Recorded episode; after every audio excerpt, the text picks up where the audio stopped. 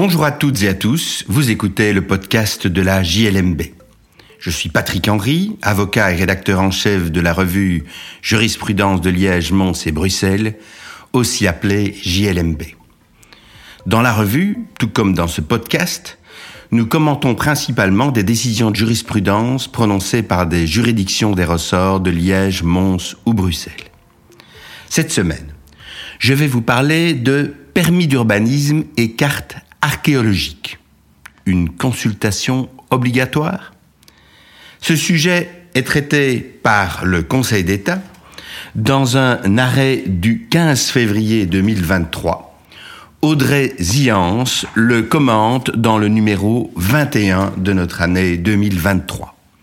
Pour le consulter, je vous invite à suivre le lien dans la description.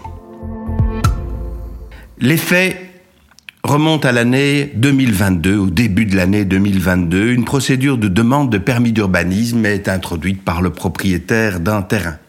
Apparemment rien de particulier, la procédure euh, est suivie d'une façon ordinaire, c'est-à-dire d'abord une annonce de projet, ensuite communication du dossier au fonctionnaire délégué euh, pour qu'il statue sur euh, la demande, ou plutôt qu'il donne son avis sur la demande, à la suite de quoi le permis est accordé. Mais un recours est introduit par un voisin qui fait observer que le bien concerné se trouve dans le périmètre de la carte archéologique et que dès lors, la procédure spécifique qui a été prévue par plusieurs articles du Code du développement du territoire n'a pas été suivie.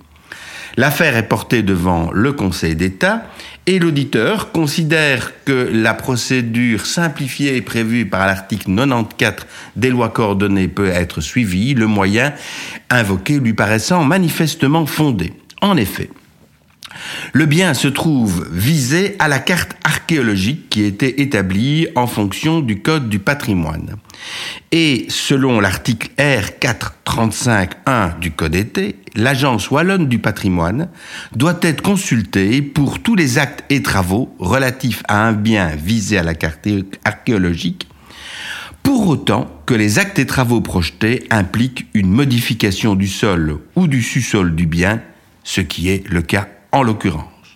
De plus, toute demande de permis ou de certificat d'urbanisme relative à la construction, la reconstruction ou la transformation d'un bien qui est inscrit sur la liste de sauvegarde, classé, situé dans une zone de protection ou visé à la carte archéologique au sens du Code wallon du patrimoine, doit être soumise à une procédure d'enquête publique et non à une simple procédure d'annonce de projet. Il n'y a pas une grande différence entre les deux procédures, mais la procédure d'enquête publique est plus stricte et plus exigeante.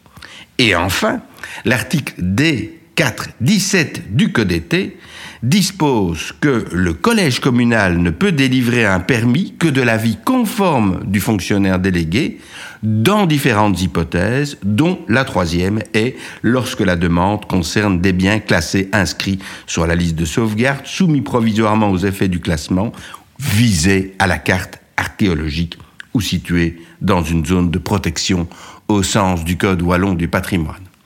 Nous nous trouvions donc dans une hypothèse où ces articles s'appliquaient et il aurait donc fallu, d'une part, demander l'avis de l'Agence wallonne du patrimoine, d'autre part, introduire une procédure d'enquête publique et non une simple procédure d'annonce de projet, et enfin solliciter l'avis conforme et non l'avis simple du fonctionnaire délégué.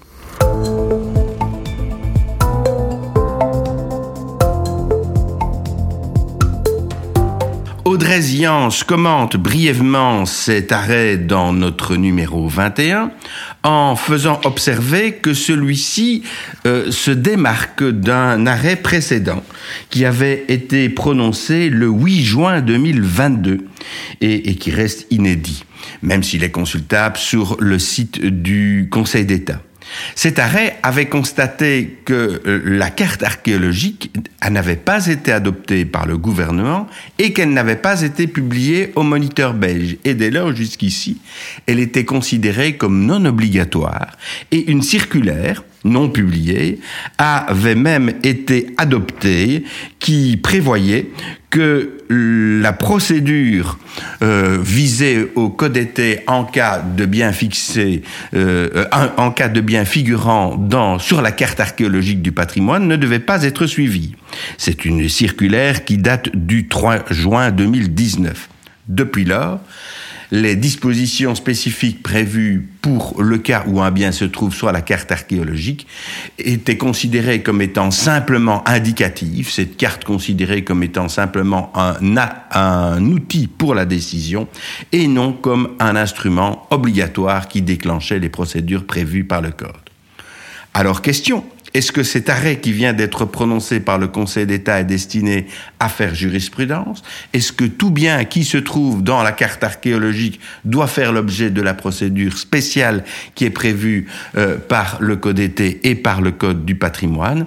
Euh, Ou au contraire, est-ce que l'ancien régime qui veut que euh, cette carte soit simplement un outil à la décision qui n'implique pas encore, puisqu'on n'a pas encore publié cette carte archéologique, au moniteur doit être suivi. C'est une question qui reste ouverte, mais dans l'attente, Audrey Zian se conseille évidemment les communes et les demandeurs de permis, et les demandeurs de permis surtout, d'être attentifs à cette possibilité ou à cette nécessité plutôt. La carte archéologique couvre parfois des parties importantes du territoire d'une commune et elle pourrait donc avoir euh, des conséquences non négligeables dans l'hypothèse où des permis sont introduits dans ces secteurs. Prudence donc et attention à l'évolution de la jurisprudence sur ce point. Voilà qui conclut cet épisode du podcast de la JLMB.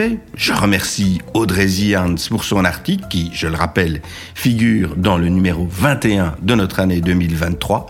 Je vous remercie pour votre écoute et vous invite à vous abonner au podcast sur la plateforme de votre choix afin de ne pas manquer nos prochains épisodes.